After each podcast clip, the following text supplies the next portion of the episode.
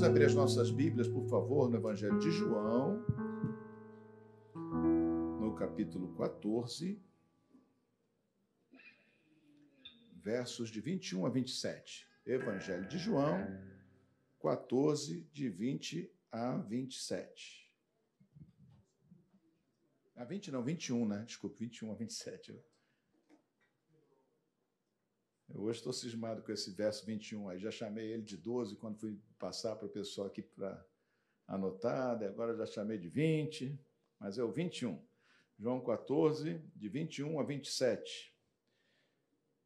Diz assim a palavra do Senhor Jesus: Aquele que tem os meus mandamentos e os guarda, este é o que me ama. E aquele que me ama será amado por meu Pai e eu também o amarei e me manifestarei a ele. Então Judas, não os Iscariotes, disse a Jesus: Por que razão o Senhor se manifestará a nós e não ao mundo? Jesus respondeu: Se alguém me ama, guardará a minha palavra e o meu Pai o amará, e viremos para ele e faremos nele morada. Quem não me ama não guarda as minhas palavras e a palavra que vocês estão ouvindo não é minha, mas do Pai que me enviou. Tenho dito isto enquanto ainda estou com vocês.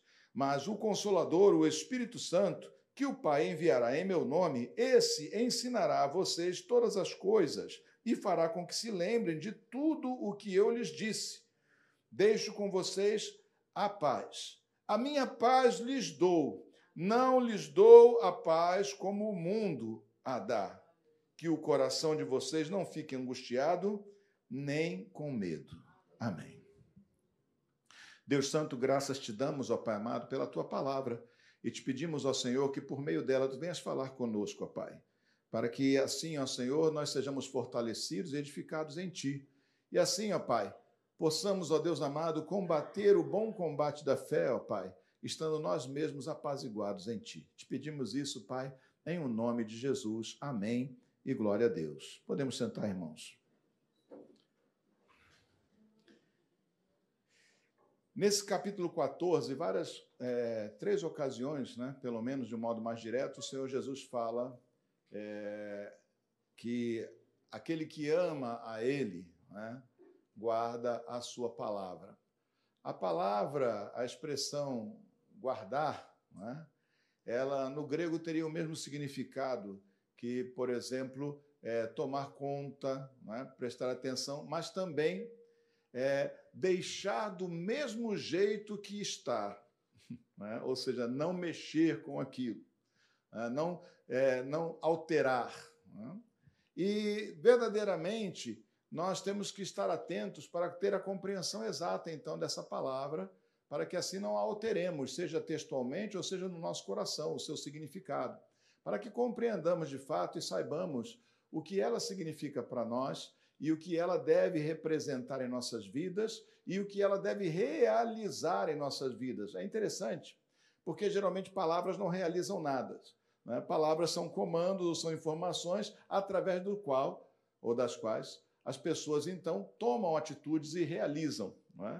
É? é assim que acontece geralmente. Né? As palavras elas não realizam coisas, né? mas elas, na verdade, informam para que pessoas realizem. Né? Quando você fala alguma coisa, aquilo, não, aquilo por si só não causa, não, não transforma nada, não causa nenhuma ação direta. Né? A ação direta depende de uma reação de uma outra pessoa, mas não é assim com a palavra de Deus. Com a palavra dos homens é assim, mas não é assim com a palavra de Deus. Quando Deus fala, as coisas acontecem. Pela palavra de Deus, o universo foi criado. Né? Todas as coisas foram criadas. E a palavra de Deus é poderosa por si mesma. Uma vez proferida, ela não volta para o Senhor sem que antes tenha produzido o resultado desejado. Então, ela mesma em si produz resultados, o que não tira de nós a responsabilidade. Né? Nós temos, obviamente, que atender a palavra do Senhor, mas ela em si mesma já é poderosa para realizar o propósito do Senhor em nossas vidas. É diferente, volto a dizer, das palavras humanas. Né? Ela é uma palavra que tem poder, que tem consequência. Quando Deus fala, as coisas acontecem segundo o propósito dele. Então é importante que nós é, prestemos atenção na palavra do Senhor. Aqui o, o, Judas, né, o Judas, no caso aqui, Judas Tadeu, né, ele faz a pergunta para Jesus, ele diz, olha, é, de onde procede que tu has de te manifestar a nós e não ao mundo? Né? De onde procede isso? É, pastor, é, pede para tirar um pouquinho aqui, eu estou com um pouco de. Tem um, um, apitozinho aqui, ele sabe lá atrás.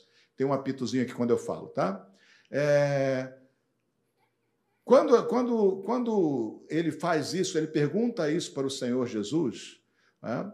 a resposta de Jesus, embora pareça um pouco enigmática, ela é, na verdade, se você prestar atenção, ela é clara. O Senhor Jesus está dizendo que, como consequência de nós atendermos a palavra dele, ele vem habitar em nós. Ele vem morar em nós. Ele vem é, produzir esses efeitos em nós quando nós atendemos a sua palavra. O mundo não pode receber o Espírito de Deus. O Espírito de Deus é derramado e encontra morada no coração daqueles que creem na palavra do Senhor. Amém? Então, por que é que é, o Senhor Jesus não ia se manifestar ao mundo mas a nós, no caso aí, ele está se referindo aos discípulos, né? ou seja, aqueles que creem em Cristo. Por quê? Porque simplesmente o Espírito de Deus né, é quem traz essa eficácia da palavra no nosso coração. Ele é quem manifesta o poder da palavra de Deus em nossas vidas. E o mundo não pode receber o Espírito de Deus. Amém? Porque simplesmente não conhece o Senhor. Então, quando Jesus diz isso, ele está falando de uma relação. Nós estamos relacionados com o Pai, nós estamos relacionados com, relacionados com Deus pela Sua palavra. E ao nos relacionarmos com Ele pela Sua palavra, há consequências é, maravilhosas em nossas vidas. Então, aqui o assunto basicamente é paz. Né? O Senhor Jesus, quando ele finaliza esse assunto, ele diz: Olha, a minha paz eu vos dou e não a dou como o mundo a dá. Né? A minha paz eu vos dou e não a dou como o mundo a dá. Ah, então, essa paz é também um ato de Deus. Note que ele diz: não a dou como o mundo a dá. Se eu não a dou como o mundo a dá, significa que eu não dou segundo circunstâncias. As circunstâncias geralmente é o que gera paz para as pessoas. Se você está com dinheiro, se você está bem de saúde, se não tem nenhuma turbulência ao seu redor, você está em paz ou sente estar em paz. Né? Se você está com tudo certinho na sua vida, você está mais tranquilo. Mas quando Jesus fala, eu não dou a paz, a minha paz que eu dou a vocês, eu não dou como o mundo dá, significa que ele não dá pelo mesmo processo que o mundo dá para nós. Isso é fácil de entender. Eu acho que eu já expliquei isso um milhar, um milhão, um milhão de vezes ao longo da minha, da minha, é, meu ministério pastoral. Né? Então, ele significa que não depende de um processo mental, mas depende, depende sim de um processo né, relacionado à graça de Deus e à presença do Espírito de Deus em nossas vidas. Amém? E aí nós temos um tempo, estamos vivendo tempos, não é só esse tempo, não. Todos os tempos, na verdade, são tempos difíceis. A gente diz assim, puxa, nós estamos vivendo um tempo difícil. Olha, eu quero saber qual foi o tempo que foi fácil nessa terra. As crises apenas é, substituem umas às outras. Agora, é essa questão não é? É, da pandemia, vamos dizer assim, que assola o nosso coração de um modo mais direto e suas, os seus desdobramentos. Mas, quando não é a pandemia, é outra coisa. E nisso também, os meios de comunicação contribuem muito. Por quê? Porque eles vivem do medo que as pessoas têm. Eles vivem das angústias que eles mesmos causam em nós porque simplesmente o mal sempre esteve presente nessa terra e os problemas sempre estarão presentes. Mas ao, se, ao ficar agendando isso, escalando um problema e martelando em cima dele constantemente, gera nas pessoas um estado de atenção, um estado de pânico. E aí o que acontece é que as pessoas, quando têm medo, todos nós somos assim. Quando nós temos medo de alguma coisa, automaticamente toda a nossa mente foca naquilo justamente para quê? Para nos proteger. Então, se você tem medo de um cachorro, de cachorro, por exemplo, tem gente que tem medo de cachorro, né? E às vezes é, é bom ter mesmo, dependendo de qual cachorro. Ah, quando você tem medo de cachorro, se você vê um cachorro, você automaticamente põe os olhos nele e não consegue tirar os olhos dele até que ele sai de perto. É? Por quê? porque aquilo ligou em você um mecanismo que requer toda a sua atenção para que você possa então se proteger daquilo que é um perigo iminente. A mesma coisa fazem conosco e com a nossa mente. Buzinam e buzinam e buzinam e buzinam, né? e nós então ficamos apavorados e ficamos presos, atentos, querendo saber mais. Enquanto isso, eles vão metendo propaganda e vão vendendo os produtos porque ele está com a sua atenção e o que mede para poder precificar a propaganda é justamente a nossa audiência, né? a nossa atenção para aquilo. Então, esse é um processo covarde também que acontece na esfera humana. Né? Sempre houve dias maus nessa terra. A questão, então, é, não é nos livrarmos do mal, no sentido dos dias maus, porque eles sucederão uns aos outros. Quando não for uma coisa, será outra. A questão, então, não, não depende da vitória sobre as circunstâncias.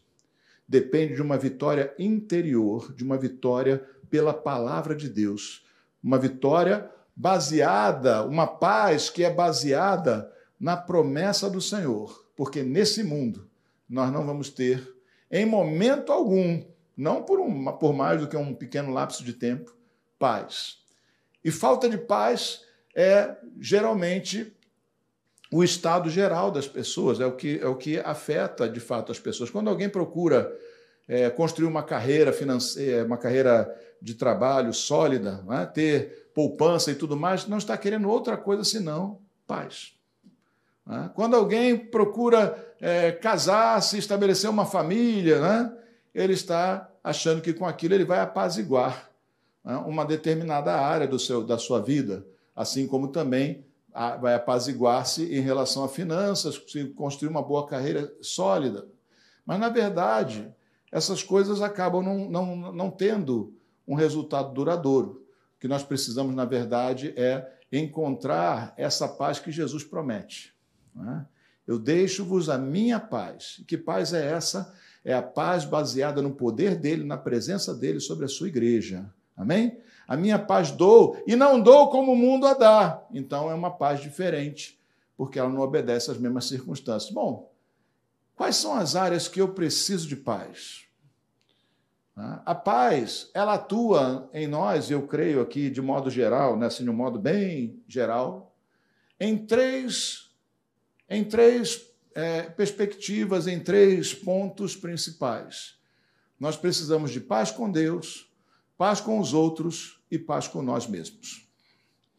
A paz com Deus, Cristo já operou na cruz do Calvário para aquele que nele crê. Né? A palavra de Deus diz lá em Romanos capítulo 5, versículo 1, diz assim: Justificado, pois, mediante a fé, temos paz com Deus por meio de nosso Senhor Jesus Cristo. Ou seja, aquilo que Jesus fez na cruz selou a paz entre nós e Deus. Olha, mas eu nunca tive brigando com Deus, você que acha, porque todo aquele que é, vive e vive na prática do pecado, todo aquele que não crê no Senhor, ele é, por essência, por excelência, inimigo de Deus, inimigo do Senhor, porque ele está em rebelião contra Deus, porque Deus nos fez para um propósito fundamental, que é adorar a Ele, para a glória dele. E se, se alguém vive e não glorifica a Deus, então não cumpre o seu propósito é? e é hostil ao propósito de Deus nessa terra. Você compreende isso? É mais grave do que acreditar ou deixar de acreditar. Ele é dono de tudo. Aquele que não crê nele, aquele que se desvia dele, aquele que anda por outro caminho, não está cumprindo o papel para o qual foi criado, portanto, é rebelde, é inimigo de Deus. Mas nós, por meio de Cristo, nós tivemos a nossa paz com Deus selada. Cristo mesmo nos revestiu da sua justiça e estabeleceu paz com Deus. Então, dessa forma, nós não somos mais inimigos, embora façamos às vezes coisas contrárias à vontade do Senhor, né? erremos e pequemos. Nós não somos mais inimigos, nós somos amigos de Deus. Amém?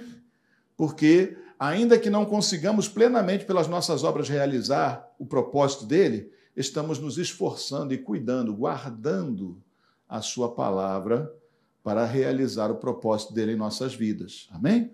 Isso é fundamental. Eu não tenho o que temer com relação a Deus, nós não temos o que temer com relação a Deus, porque Cristo, Cristo satisfez a justiça do Pai e nos uniu ao Pai. Pacificou a nossa relação com Deus. Agora nós somos amigos de Deus. Nós éramos inimigos. Nós estávamos condenados. Nós estávamos à beira do abismo. Mas fomos resgatados, fomos reconciliados e estamos com, é, em paz com Deus. Então, se eu estou em paz com aquele que é o Todo-Poderoso, o Senhor de todo o universo, eu posso esperar dele boas coisas em relação a mim. Amém? Não é isso? Se ele é meu amigo, não é isso que nós fazemos pelos nossos amigos? Nós não cuidamos deles, não tentamos abençoá-los, nós não tratamos dele de modo, deles de modo diferente daqueles dos outros, dos demais? Nós não damos aos, aos amigos um tratamento especial?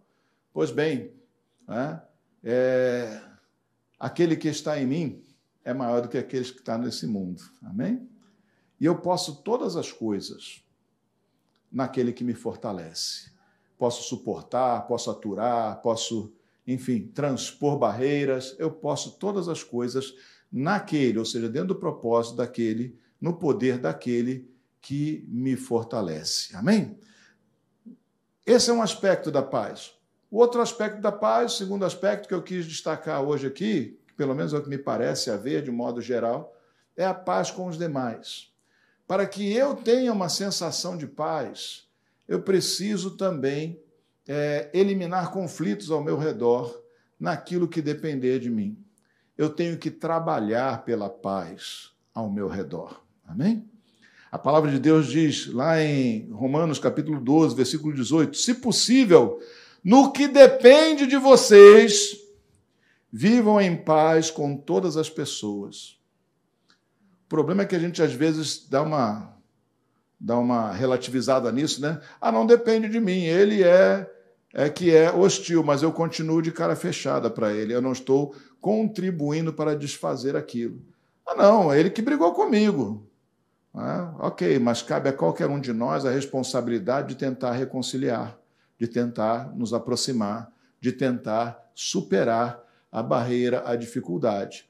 Eu nunca, eu não recomendo a ninguém pedir desculpa por aquilo que você não fez porque é mentira, seria uma atitude falsa.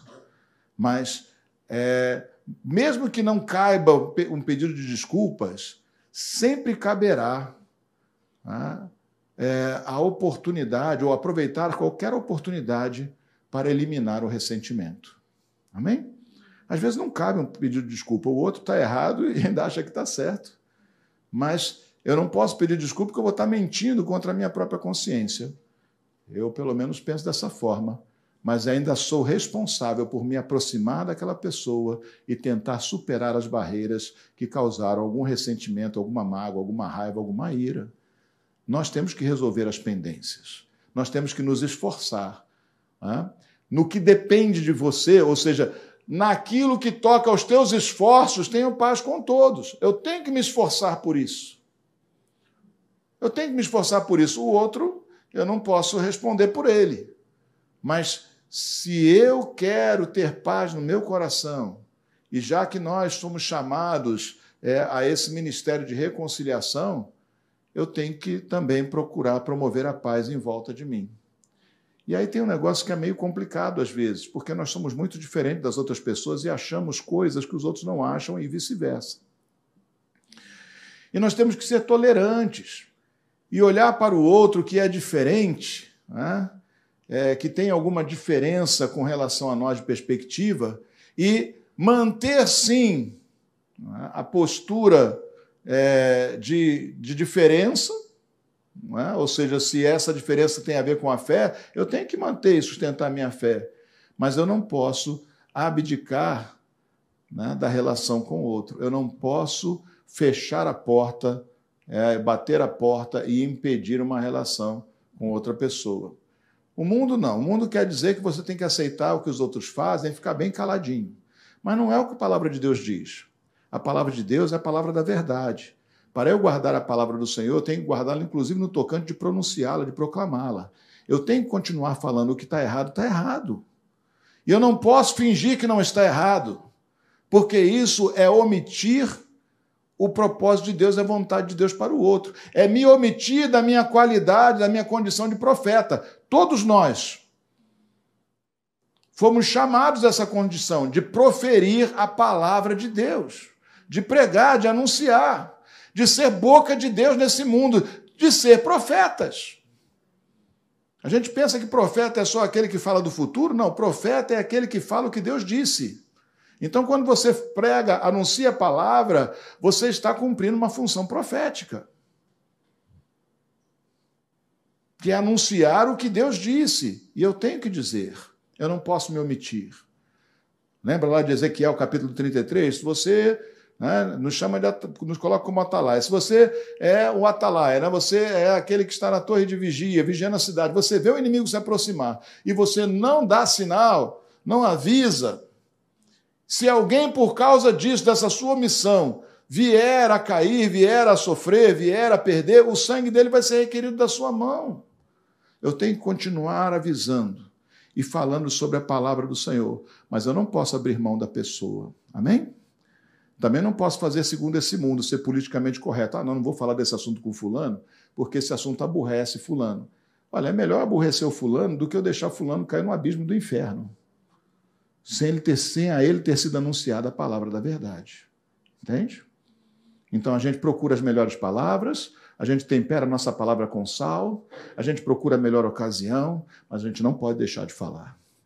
No que depender de você, tenha paz com todos, se esforce. Se a tua fé em Cristo é, faz o outro ficar nervoso com você, isso depende dele, não depende de você, porque a tua fé em Cristo não foi feita para ser um mal para ele, mas é benefício, é pregação da palavra da vida.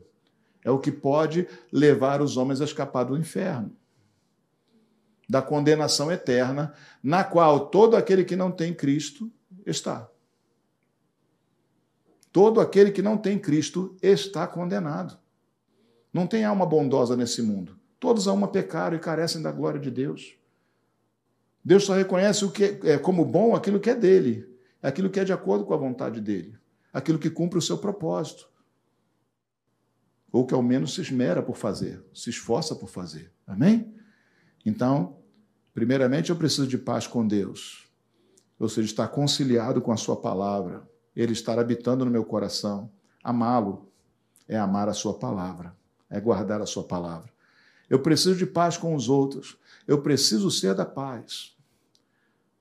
Mas agora, em terceiro lugar, e não com menos importância, mas com igual importância, eu preciso de estar em paz comigo mesmo.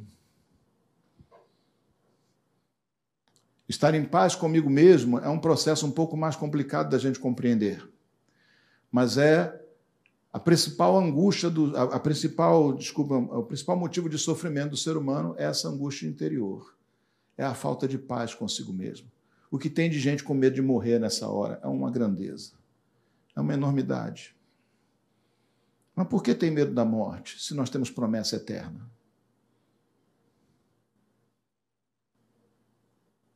Não que eu queira, não que ninguém deva querer a morte, mas por que ter tanto medo dela? Nós muitas vezes não compreendemos ou não conseguimos trazer para o campo da nossa prática a palavra do Senhor ela fica como uma, uma um, um conceito teórico, mas ela muitas vezes não permeia o nosso coração de tal modo que ela muda o nosso coração. Por quê? Porque nós não cremos que ela deva fazer isso e não, e não insistimos que ela produza esse resultado. Se eu tomar a palavra de Deus como sendo uma palavra que Deus proferiu para mim, então ela foi proferida para pro produzir um propósito para produzir um resultado. Lembra? O que você fala não muda nada. Não tem poder em si mesmo as suas palavras ou as minhas para mudar nada, mas não a palavra de Deus. Ela não volta para ele sem ter cumprido o propósito. Que esse propósito cumprido seja a transformação do meu eu. Mas sabe, uma das coisas que um dos nossos problemas com relação a isso é justamente ah, são justamente as notícias que nos chegam de fora. É o medo dos outros, o medo que os outros têm, né? que nos afeta. É o pânico geral disseminado na sociedade, seja por esse motivo de pandemia agora, seja por outro qualquer, tá? É o medo de não ter sustento, de não conseguir resolver as suas coisas. Mas o Senhor já não falou que se Ele cuida das aves do céu, se Ele cuida do lírio do campo, não vai deixar, não vai Ele cuidar de nós. Por que nós andamos angustiados? Providências nós temos que tomar em todas as áreas, mas sem angústia interior. O que, você pode fazer com a pandemia? Bom, põe aí o seu. Né, põe o, toma sua vacina, bota o seu negócio aí, como é que chama disso, meu Deus, como é o nome disso? A máscara, meu pai. É que a palavra que veio na minha cabeça foi mordaça. eu também uso, não se sinta ofendido. Não estou usando porque eu estou a, menos, estou a mais de 3 metros de qualquer um. Né? Tome suas providências, lave a sua mão. É? Tome cuidado com o que você toca, já que a gente sabe que isso vem dessa forma. Mas toma cuidado com a tua cabeça. Não vai deixar de viver por causa disso. Porque a gente não pode entrar numa cápsula com comida e bebida e ficar trancado. Você não foi feito para isso, você enlouquece. Se você não mantiver relações saudáveis. Se você não se expuser, se você não viver, sua vida é uma nulidade. Não adianta estar com o coração batendo e ondas cerebrais é, ativas, mas sem viver de fato, sem experimentar de fato. Porque viver é mais do que, ter um, do que existência biológica. Viver é um conjunto de coisas, inclusive espirituais. E principalmente, aliás, espirituais. Mas a gente às vezes se deixa dominar. Por que, por que um crente deveria ter medo da morte? Por quê? Medo, medo, paralisante, medo, imobilizante, medo, angustiante, do tipo que rouba o sono. Por quê? Se o viver é Cristo e o morrer é lucro, segundo Paulo disse. Se ao nos ausentarmos do corpo, estaremos presentes com Cristo, ausente do corpo, presente com Cristo. Por quê? Porque nós estamos dando mais ouvido às vozes do mundo, aos temores desenfreados de quem não tem esperança, do que a palavra da verdade. É só isso porque essa palavra é suficiente, a palavra do Senhor é suficiente para nos dar a paz. É natural que você, tomado de surpresa no momento, num, num arrobo, numa situação que surge emergencial, você fique angustiado num dado momento, mas assim que você se lembrar que há um Deus, que esse Deus habita em nós, que a sua palavra é poderosa, isso deve ser suficiente para recuperar a sua estrutura. O que não fará de nós loucos que saem por aí se expondo a qualquer coisa. Prudência sempre temos que ter. Mas medo quando rouba a paz, quando impede o sono, quando impede a vida, isso é doença. Isso adoeceu. Isso é desespero e nós somos da turma da esperança. Amém? Tá bom, e como é que eu faço então? Como é que eu suplanto então? Como é que eu supero isso então? Em primeiro lugar, lembra, nós somos amigos de Deus. Ele nos fez amigos por meio de Cristo. Então eu vou levar a Ele todas as minhas súplicas. E então eu vou pegar a palavra dele, tomar ela e guardar ela para mim e exercê-la com autoridade superior às ameaças deste mundo. O Jornal Nacional ou qualquer outro jornal que tenha por aí não tem autoridade. E nem procura ter. Procura ter domínio, opressão, com o propósito de vender os seus produtos e assim faturar com seus anunciantes. Então eu preciso dar maior relevância à palavra de Deus. Não importa o que o mundo diz, o que Satanás sugere, o que importa é o que está escrito. Lembra de Jesus sendo tentado no deserto? Após ser batizado nas águas, desceu sobre ele o Espírito Santo, conduziu ele ao deserto, ele foi jejuou por 40 dias e foi tentado. Toda proposição que o diabo fazia para ele, às vezes, e, e até fez, né, tentando insinuar dentro da palavra de Deus, ele respondeu tão somente com a palavra de Deus. O que, que você acha que foi uma tentação de Satanás? Foi uma conversinha de boteco? Satanás chegou para ele: ah, se você me adorar. Havia opressão, havia intimidação, havia o pavor, a tentativa de apavorar, de, de curvar a mente dele. Havia toda uma carga espiritual terrível naquele momento, que a Bíblia não tem como passar para nós, porque só quem sente é quem sabe. Mas a resposta do Senhor foi na palavra de Deus. Quando o inimigo ou quando este mundo fizer as suas proposições, combata essas proposições com a palavra do Senhor. Mas para isso precisa conhecer, precisa guardar, né? No seu coração.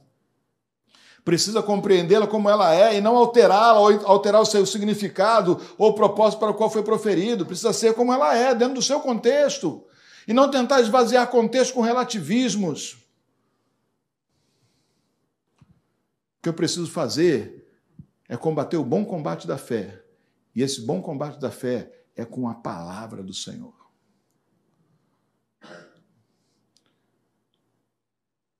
Eu não posso negar a minha própria experiência. Eu vivo pela palavra do Senhor. Eu já fui tomado de medos e pavores em outras épocas quando eu conheci a Cristo e eu aprendi que eu podia vencer essas coisas por Cristo, eu mudei o meu perfil. Eu não sou mais ansioso, eu não sou mais medroso. O que eu tenho é aquela ansiedade positiva, quero fazer, quero realizar. Amanhã? Ah, que bom. Vamos logo. É? Vamos realizar.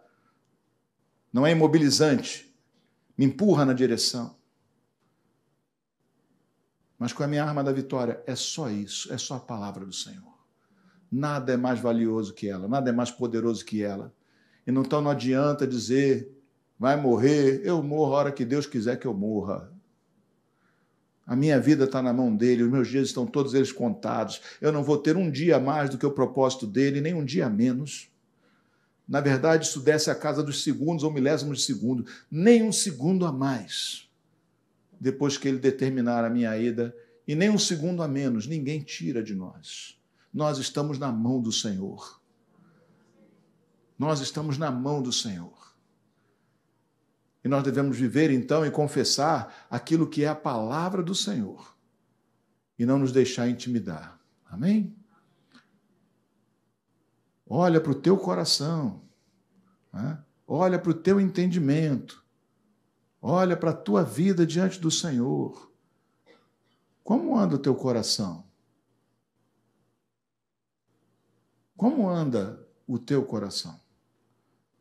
Deixa eu falar com o pessoal de casa. Como anda o teu coração? Quais são os teus medos? Se qualquer medo domina nossa, as nossas ações, então ele se tornou uma doença. Se eu perco a minha paz, se eu ando com raiva, se eu ando. Não é só medo, não, é raiva também. Se eu ando com raiva, se eu ando agitado, se eu ando perdendo meu sono, então alguma coisa está muito errada.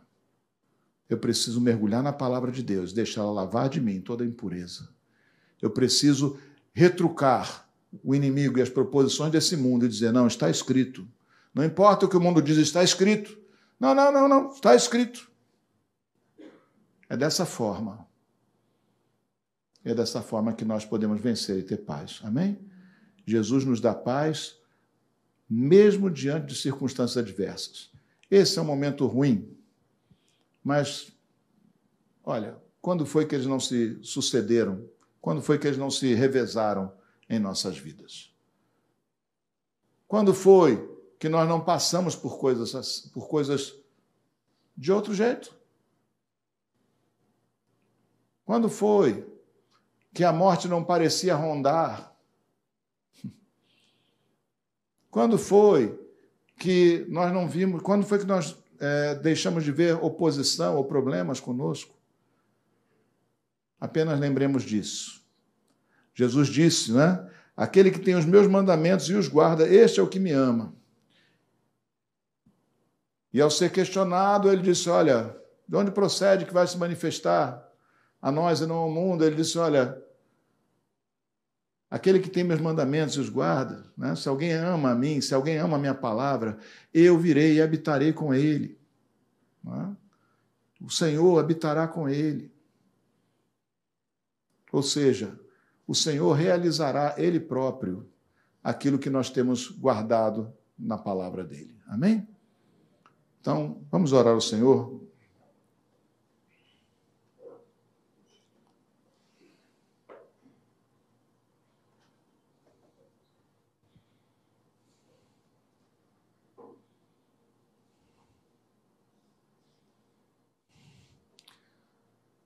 Como é que tem andado aí o seu coração, a sua cabeça, a sua mente em relação a isso?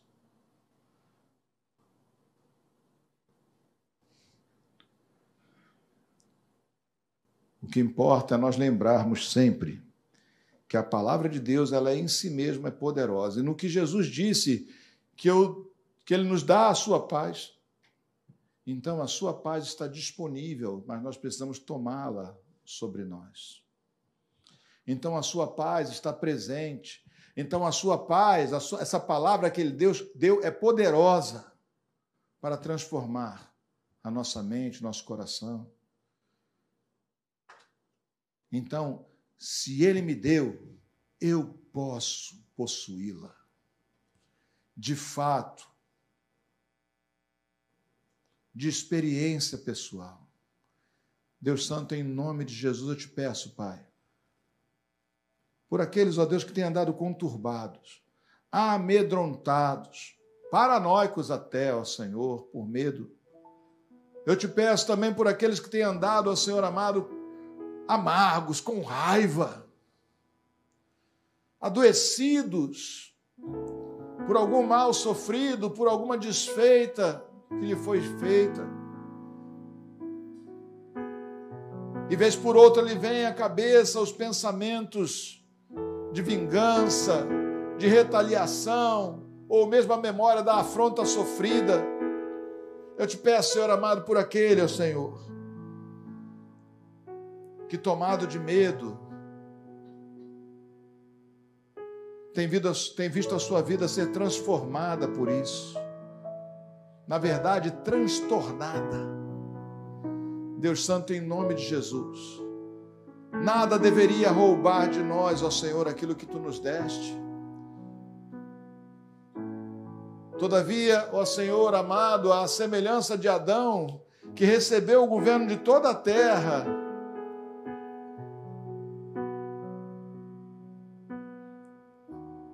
e foi e dando ouvidos a uma proposição de Satanás, acabou entregando aquilo que era dele, entregando a outros, entregando ao inimigo aquilo que era dele, também nós, ó Senhor, muitas vezes dando ouvidos à proposição deste mundo, ao espírito desse mundo, mais do que a tua palavra, dando ouvidos, ó Senhor amado, a sugestões malignas mais do que a tua palavra. Muitas vezes estamos entregando de bandeja aquilo que é nosso, entregando a bênção que nós já recebemos por meio de Cristo. Senhor, nós queremos confessar hoje, ó Senhor, essa paz é nossa. Essa paz é de cada um daqueles que creem, essa paz é minha, porque Cristo me deu. pertence a nós. aqueles que foram escolhidos para ser habitação do Espírito Santo, aqueles que foram chamados das trevas para a luz. Dá-nos essa sabedoria, ó Pai, essa compreensão para que nunca entreguemos essa dádiva, essa bênção. Nunca entreguemos, ó Senhor amado, ao espírito desse mundo, às circunstâncias, às pessoas, ao inimigo, mas que nós nos apossemos disso, ó Senhor. Apossemos-nos dessa verdade. Cristo morreu por nós e selou nossa paz com Deus. Eu posso descansar o meu coração. Apesar das minhas falhas, eu herdarei a coroa da vida. É da vontade de Cristo que eu tenha paz com todos. Eu farei a minha parte, eu me esforçarei. Sem negar ao Cristo a quem sirvo, sem negar a palavra da verdade, eu serei agente, um ator, um agente da paz. E finalmente, eu não entregarei a ninguém a paz que tu me deste, ela é minha. Eu não a darei ao inimigo, eu não a darei ao espírito desse mundo, essa paz é minha. Eu é que vou exercê-la. Ajuda-nos, ó Senhor amado, a dizer desta forma e com esta fé. Ajuda-nos, ó Senhor amado, a mudar a nossa visão a respeito da palavra que nos foi dada e da tua presença em nós, para que tenhamos paz, ó Senhor. Ajuda-nos, ó Senhor amado, a vencer os medos mais terríveis, dentre eles o medo da morte. Ajuda-nos, ó Senhor amado, para que nós compreendamos, ó Senhor amado, de fato, que a tua palavra é verdadeira E que esta vida não se acaba para sempre quando nós biologicamente deixamos de existir.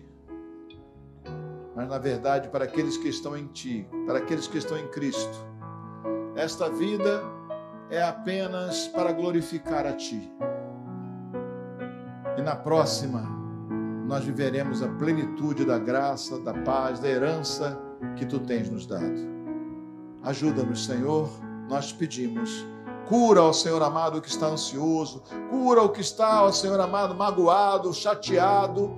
Cura, ó Senhor amado, as nossas emoções.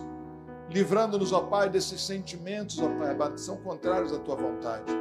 Cura-nos, Senhor, e dá-nos saúde mental, Pai. Em o nome de Jesus. Amém. E glória a Deus. Aleluia. Louvado seja o Senhor. Os irmãos que vão nos ajudar.